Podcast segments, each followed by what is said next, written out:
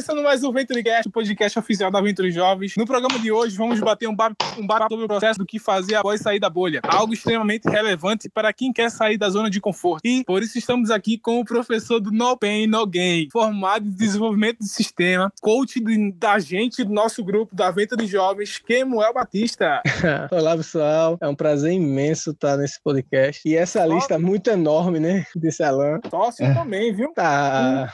No papo de hoje estamos também com o Clécio Oliveira, que participou do nosso primeiro episódio. E aí, tropa? Galera, no papo de hoje, como já disse no nosso tema, é sobre a respeito de o processo de sair da bolha, que é um processo bastante importante para nós que somos jovens. E a primeira pergunta é a respeito do que o que é uma bolha. Eu penso a bolha como a zona de conforto. É aquela zona onde você tipo, ah, cara, eu tô bem aqui, eu não quero sair, tá entendendo? Posso até dar um exemplo melhor. Vamos supor que você é um cara que trabalha é, em uma empresa, você ganha um, um, salário mínimo, uns mil reais, e, tipo, tá satisfeito com aquilo porque, tipo, tem medo de arriscar, querer ganhar mais. Aí fica até o final da, da vida na sua zona de conforto, que seria esse salário que você tá ganhando, tá? entendeu? Aí essa, eu considero a bolha isso. Essa falta, essa falsa estabilidade, né, que eles têm. Além do mais, uhum. que é como se a zona de conforto não te provocasse nenhum tipo de medo, ansiedade ou risco. Então a pessoa fica ali, tá, tá satisfeita praticamente, né, com a sensação de segurança que ela uhum. vai querer ficar ali a tempo e ela impede essa zona de conforto de, de superar e evoluir a pessoa mesmo. Por que ela nos atrai tanto? Porque é aquilo, né? A falta, a falsa ideia de instabilidade, que não existe na verdade. Estabilidade não existe em canto nenhum. Sempre vai ocorrer um imprevisto, sempre vai ter é, um problema e tipo as pessoas pensam não só na melhor hipótese. Ah, cara, tô aqui, eu tô bem, então não vai acontecer nada. Não é, é verdade. É, é, podemos dar um exemplo a respeito das escolas, método tradicional, como é que ela, como é que ela foi fundida nas escolas? Isso pode ser uma zona de conforto, Kemal? É, assim, vamos lá. Deixa eu começar logo como as escolas foram criadas, né?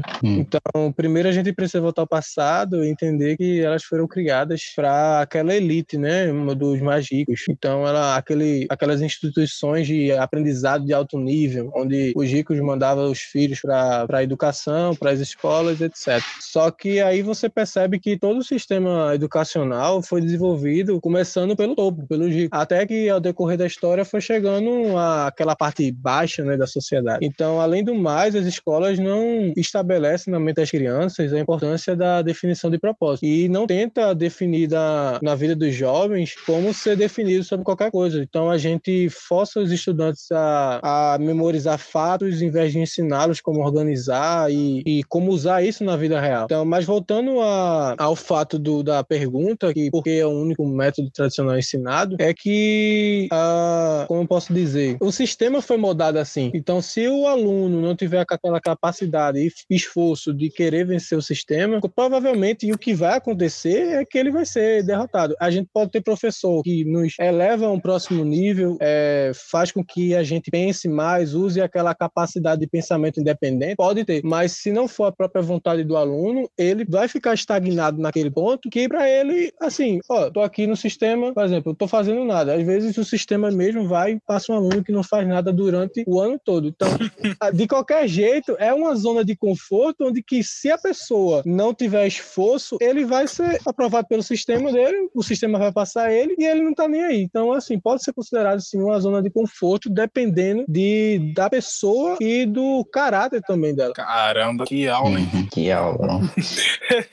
e aí, Clécio, o que a metodologia tradicional faz com os alunos? Ele ensina, ele não, ela ensina o os alunos, nós, né? Todos nós fomos alunos um dia, a seguir um padrão. Que padrão seria esse? De crescer, aprender, trabalhar e morrer. Você não, em nenhuma parte daí entra o entretenimento, entra você, tipo, ah, vou ter a liberdade financeira tal dia da minha vida, tá entendendo? Tanto que nas escolas a gente nem aprende a declarar imposto de renda, porque eu creio que na cabeça deles a gente é incapaz de ganhar mais de 28 mil anualmente. Eu sou contra isso, tá entendendo? Por isso que eu escolhi o lado fora da bolha de, da da, da bolha, porque ele, ele é um lado que, tipo, vai ser difícil, mas eu vou ter a minha liberdade, eu vou ter a minha opção de escolher o que eu quero, eu vou ter, é, saber que daqui a alguns anos eu vou estar com a minha liberdade, tão sonhada liberdade financeira, que é eu poder fazer o que eu quiser com o meu dinheiro, tá entendendo? Sim, sim. Eu posso dar um adendo, continuar sobre? Ah, relaxa. É, assim, as pessoas que estão nos ouvindo devem estar pensando que o objetivo das escolas é ajudar as crianças a pensar. De fato, pode ser o objetivo das escolas a formar crianças, etc. Mas, como, como falei anteriormente, o sistema não vai conseguir atingir essa meta, porque a gente não foi ensinado a desenvolver e usar as nossas próprias mentes, e sim a adotar e usar os pensamentos de outros. Então, esse tipo de escola que é imposto na sociedade destrói a capacidade de pensamento independente. Pega um exemplo. Antigamente, você tinha Einstein, Galileu Galileu, aí todos os pensadores criaram uma fórmula. Me diz o que os alunos e professores do, da atual do século XXI a gente criou, se não fosse a tecnologia. A gente não criou nenhuma fórmula. Isso uhum. seria um, um, exemplo também. Mas como no livro Mais Esperto que o Diabo, é, sem apontar o que deveria ser mudado, eu só seria apenas mais um alienado. Então eu não vou falar muito sobre isso porque vai ser um dos próximos podcasts, mas o, no livro, Spoiler. as próprias palavras do livro vai dizer o seguinte, o que deve ser mudado no sistema. Uhum. É, ensinar os estudantes como fazer uma administração efetiva do tempo, ensinar os estudantes os motivos básicos pelos quais todas as pessoas são influenciadas, ensinar as crianças a verdadeira natureza e a função da emoção, ensinar as crianças a natureza e o valor do autocontrole, ensinar as crianças como os hábitos tornam-se permanentes. Aí tem, tem mais coisas, tem, mas o que eu acho mais interessante no livro é que ele vai dizer assim: todas as crianças deveriam ser ensinadas na arte da venda e da persuasão, Ei. aprendendo meios de diminuir o atrito nas relações humanas através da vida. Toda escola deveria ensinar os princípios da realização individual, por meio dos quais se pode obter uma posição de independência financeira. Mas se você pega isso, tudo isso, não acontece. E ainda mais ele vai acrescentar: todos os estudantes deveriam receber instruções de homens de negócios, cientistas, artistas, engenheiros e jornalistas. Só categoria, só comunicação, só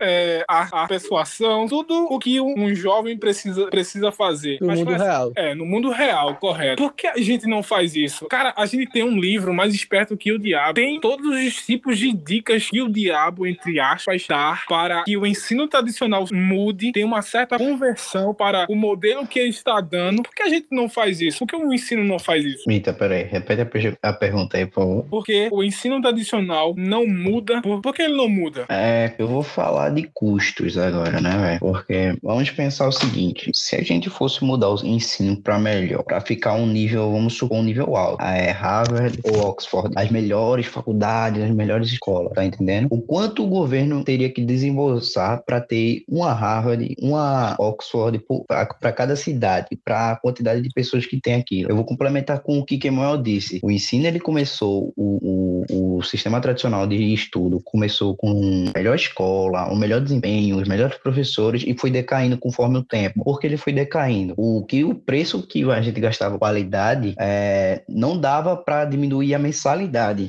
que as pessoas precisavam pagar para ter seus filhos estudando, para eles mesmos estudar. Então, tiveram que diminuir a qualidade para diminuir o preço. Aí hoje temos escolas públicas, temos escolas estaduais, escolas federais, mas mesmo assim a gente tem, é, tá ligado? A gente tem aquela hierarquia de tipo, eu vou terminar uma escola, é, posso, eu posso estudar uma escola é, do governo para depois ir para um estadual, para depois ir para um federal. E, e a gente vai notando o, o nível de qualidade que cada uma dessas escolas tem, pois os custos são mais altos, tá entendendo? O investimento do governo ali é mais alto, o investimento até de escolas particulares ali é mais alto. É. E considerando que o país não gera riqueza desde 2014, né? O PIB tá, a, a, tá em 100% só de dívida. Exatamente. Ah, rapaz. Aí, aí, nunca mais vai quitar essa dívida. A gente, hum. todo mundo sabe isso. Até porque, vale salientar... Parte Estados Unidos. O que... É, isso é verdade. vale salientar que quando o processo de educação foi levantado, é, acho que em 1500, quando transformando palavras em dinheiro do Ricardo Cavalo, ele fala é, nem os reis sabiam é, escrever ou ler. Só eram os padres, é, toda a igreja católica, o clero. Uhum. Então, uhum. era algo muito sério que já vinha lá do passado. As pessoas, elas, os reis, até os reis não sabiam. E com o passar do tempo, quando a educação veio, quando eles foram ensinados, eles perceberam que, opa, opa, os filhos teriam também ser ensinados a entender é, a guerra, estratégias, porque até o Adam Smith, que ele fala numa série dele, ele diz assim: olha, eu não gosto muito de até dessas coisas de artes. É, o meu trabalho é estratégias, é guerras, para que vocês da história, da arte, da sociologia façam é, o que vocês estão fazendo agora. Então é algo muito sério que com o tempo que eu falei é, complementar com o Clécio disse, ele disse que veio decaindo o ensino. Então veio um ensino muito bom, só que era para classe alta, porque eles perceberam, opa, eles precisam ser ensinados. Mas com o tempo veio decaindo porque a sociedade também queria é, aprender a ler, a, a, a entender sobre os pontos filosóficos de alguém. Então vale salientar isso. Quais máximas clássicas que você já escutou nas, nas escolas? É, vamos lá, né? Filosofia, né? Você fala. Então, assim, máximas, a gente pode ter escutado todas no ensino, onde você decora, mas uma que acho que de recentemente para cá é o estoicismo, que teria aprendido Sêneca, Marco Aurélio, etc. Menino. Então, e outra que eu quero aprender é sobre a escola econômica austríaca. Tá na minha lista. Uhum. E aí, Clécio, que tipos de máximas clássicas que você já aprendeu na escola? É, filosofia também, velho, porque me deu uma visão diferente de como eu enxergava o mundo, me mostrou, é, tipo, me fez perguntar o porquê daquilo, tá entendendo? E foi uma das melhores coisas que eu já aprendi. Perguntar o, sempre tá perguntando o porquê, o porquê. E eu que sou curioso, né, sempre quero saber como alguma coisa funciona, como o sistema funciona, como, como uma, até como se uma maçã cai, eu quero saber porque ela caiu, entendeu? muito bom, muito bom. É, ser um jovem ousado, é, é comunicador, transparente, daqueles caras muito di direto assim, é muito raro encontrar isso nas escolas. Será que a escola ela tem um papel prejudicial nesse momento em que o jovem se encontra é, no meio de uma sala de aula, uma bancada, só escutando só o professor? Será que existe esse problema que a escola faz com os jovens? Eu, particular, particularmente, sinto que a escola está matando futuros empreendedores, é, futuros é, poetas, é, futuras pessoas de mente aberta, no geral. Porque é o seguinte, eu tenho um exemplo muito bom. Você pega um macaco, um peixe e uma cabra. E o professor vai dar o seguinte desafio para esses três animais. Subam aquela árvore ali. E quem subir primeiro vai ganhar 10. Cara, se a gente fosse... É assim que a escola funciona. Temos um método lá que mesmo que você seja o melhor nadando, se mesmo que o peixe seja o melhor nadando, mesmo que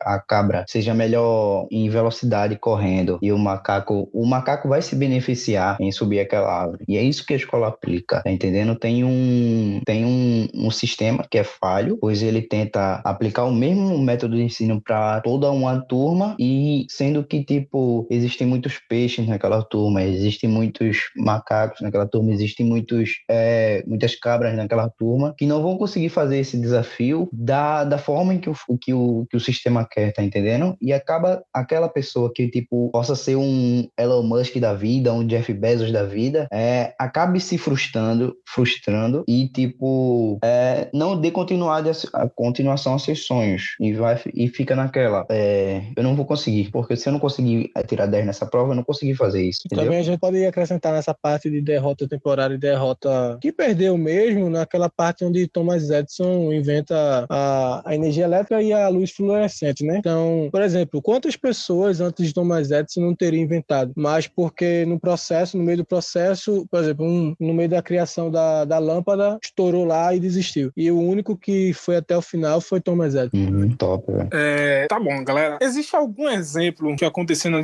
na escola que vocês poderiam muito bem, até que eu vou colocar a frase de empreender na escola, que houve alguma interferência? Hum, eu já tive interferência para empreender quando eu citei em outros, no episódio anterior, eu vendia é, pastel na escola. Pastel porque o sistema da escola de merenda era falho. Aí eu explorei essa falha. Mas isso é o resumo. Cara, toda vez que eu levava pastel para a escola para vender, para explorar, explorar esse problema, sempre vinha aquele professor e falava: não faz isso e foca nos estudos. Não faz isso e foca no estudo. Mesmo eu sendo um bom aluno, não faz e se focar nos estudos, que está errado. E tipo, eu ficava muito desmotivado. Nunca parei de vender, mas eu ficava muito desmotivado porque é, os professores sempre estavam colocando pedra naquilo, tá entendendo? E sim, sim. chegou um ponto que tiveram que fazer uma, uma mini, uma lei de convívio lá na escola, não sei como eles inventaram isso, que me proibiu de vender é, pastel na escola. Eita. E tipo, eu fiquei muito, muito, muito frustrado com aquilo, cara, porque tipo, era uma coisa que se eu não, é,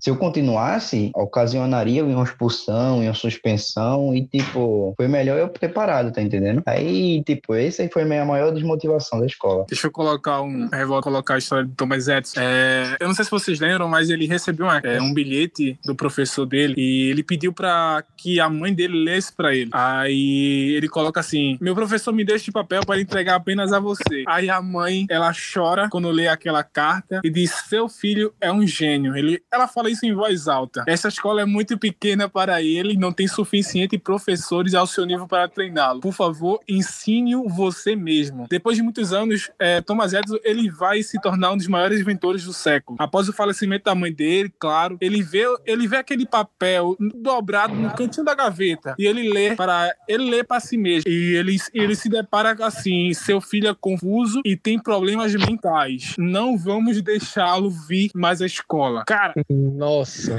tá ligado? Meu Deus do céu. O cara se torna, depois de vários tempos, um dos maiores inventores do século. é aquela, aquele negócio, né? Tem muito ser humano que ele teme o que ele não entende, tá entendendo? Cara, que história. Acho que aquela, aquela velha frase que Glass falou: matamos vários empreendedores, historiadores, vários comunicadores que exercem essa função de comunicação através da sua fala, do seu modo de, de falar. E às, às vezes a escola mata isso através de vários exemplos de professores que não tá nem aí para os alunos o que eles querem da vida e uhum. simplesmente é complicado de entender isso. Os tipos de medos que os jovens enfrentam que se mantêm na zona de conforto. E aí, Kemal? A gente pode. Eu vou colocar é, um principal. Principal não, na minha opinião, né? É a própria insegurança do, do futuro. Claro que a gente não vai se agoniar, se apressar, porque de qualquer jeito o futuro vai chegar estatisticamente, estatisticamente falando. Então, a gente pode considerar que, e além de considerar que o mundo muda a cada instante, não existe estabilidade. Mas eu falo no sentido em que em alguns momentos da vida ou pontos de inflexão, pode parecer que a gente está indo para um caminho, a gente está sendo levado, puxado, só que às vezes a gente não olha para o nosso coração e faz aquela introspecção. E quando a gente faz, pode estar tá mostrando outro caminho. Então, se a pessoa leva, não faz isso, aquela introspecção, ela pode ser levada para aquele caminho que está sendo trilhado já, né? Começou quando criança, e no final da vida ele, ele pode se perguntar: eu realmente fiz aquilo que amava durante toda a minha vida? Eu aproveitei bem aquela. aproveitei bem a vida. Então, é, acho que a maioria dos medos que os jovens hoje enfrentam é olhar para o futuro e não ter um, um, ritmo, né? Não, às vezes, não seguir aquilo que está dentro do coração e permanecer naquilo que está sendo trilhado durante toda a vida, que desde a infância. Eu tenho uma filosofia de vida parecida com o que a de Kemal falou aí. Eu penso o seguinte, cara, eu tenho dois empregos para escolher. Um eu ganho 10 mil, mas não faço o que eu não gosto, mas faço o que eu não gosto. E no outro eu ganho 2 mil, mas faço o que eu gosto com amor. E qual desses dois eu escolheria? Eu escolheria o que eu faço com muito amor, tá entendendo? Tecnologia, essas coisas. Por quê? Porque eu ia me sentir bem ali, cara. Eu não ia me sentir preso, eu não me sentir desmotivado aí todo dia, fazer o meu, pra, meu trabalho de qualquer jeito. E eu sei que depois, futuramente, eu sei que eu fiz o que eu gostei, tá entendendo? Eu fiz que eu, eu sei que eu fiz que porque eu não. É, eu sei que eu fiz o mais, o mais perfeito possível, que eu dei o meu melhor de mim no que eu gostava, tá entendendo? Muito bom, muito bom. Clássico, é, o que faz com que a gente perceba que a gente está saindo da zona de conforto? O que faz que a gente percebe é, é, quando você começa a ver resultados, quando você começa a ver que tá ficando mais difícil. Por quê? É, geralmente, quando você sai da zona de conforto, é quando as coisas começam a ficar mais difíceis. Aí você vai trilhar o seu, começar a trilhar o seu caminho pela sua melhora pessoal, vão aparecer pedras no caminho querendo te desmotivar. Até família mesmo fala que você não vai conseguir, amigos falam que você não vai conseguir, é, e você fica naquele negócio, por que eu fui, velho? Por que eu não posso voltar e simplesmente desistir? Aí você começa a lembrar que você, tipo, tem um objetivo e você quer chegar lá. E vai continuando. Aí eu percebi que eu saí da zona de conforto quando eu percebi que eu tava, o quê? É, dormindo duas horas por dia e acordando de, o quê? 5 5 horas da manhã para fazer pastel, para ir pra escola e pra, de noite ainda ajudar minha mãe pra, a, na pastelaria que ela tinha. Aí o cara, no final sempre me sentia satisfeito, porque eu sei que eu não tava parado, que eu tava um passo na frente de quem não tava fazendo nada, tá entendendo? E para mim isso é a melhor coisa, velho, a melhor recompensa. Kemal, eu sei que tu é um jovem bastante, é, bastante intelectual a respeito do que você quer, do que, do que não quer, mas para um jovem, por que ele tem tanto medo de arriscar? Eu acredito que seja o risco de dar errado e além do mais do que os outros vão pensar dele. Então, o risco de dar errado paralisa as pessoas, o medo, né? Então, se a gente deixa ser tomado, a gente tem até uma frase que é citada no início do livro, Mais Esperto do Diabo, que eu acho que foi Napoleão Hill que escreveu, que a maior parte dos fracassos reais se deve a limitações que nós mesmos colocamos em nossas mentes. Então, o medo é uma areia movediça que se re retroalimenta. E se a gente não toma cuidado, a gente é sugado e cai nesse hábito que vai levando a outras coisas. E, e a gente para naquilo que a gente não fica na zona de conforto, em vez de ir para o próximo nível. Uhum. Qual o tipo de leitura você indica para sair dessa zona? Além rico de... pai pobre. Eita caramba, pai rico pai pobre tá muito citado, hein? A gente precisa fazer até um, um podcast a respeito só dele, desse livro bastante especial do Roberto Kiyosaki. É, esse livro é incrível, velho. Na moral, tem que reler ele de novo. Eu acho que eu indicaria também Os Segredos da Mente Milionária. Um top também, viu? Muito bom. Sobre essa. Fa... Falando de, da visão, de como os mais ricos pensam e essa não visão limitada que a gente tem da, da vida. E aí, galera, o que a gente faz da vida agora? Encerra, né, minha benção? Ah, tá, poxa. Tá, um quantos minutos? 30 minutos só, pô. 5 minutos aí, eu tô certeza que o Alan vai tirar uns 15 minutos aí de coach. Ah, moleque. De coach, é, é, como é que ele vai falar sobre performance? E aí, então, e aí como é que tá a vida de vocês? Não, performance não sei de nada, não. Eu tô procrastinando há duas semanas já. Entendeu? Eita, então todo mundo é procrastinador, né? Ah, meu filho, eu tô procrastinando há um ano. tá, Bora, minha benção, encerra aí, Pra encontrar vocês nas redes sociais, como é que a gente encontra aqui, Kemuel? É, no Instagram, arroba Kemuel Underline Batista, tem Kawaii, tem TikTok, se você quiser ser sócio de mim, ganhar dinheiro. É, é o... Eita. e aí, Clécio? Olha, Clécio ponto, ponto Oliveira. Clécio, K-L-S-Y-O. Valeu. E aí, galera, obrigado por mais um podcast. Esse foi o segundo episódio da gente a respeito de como sair da zona de conforto. Espero que vocês gostem. Valeu, tchau!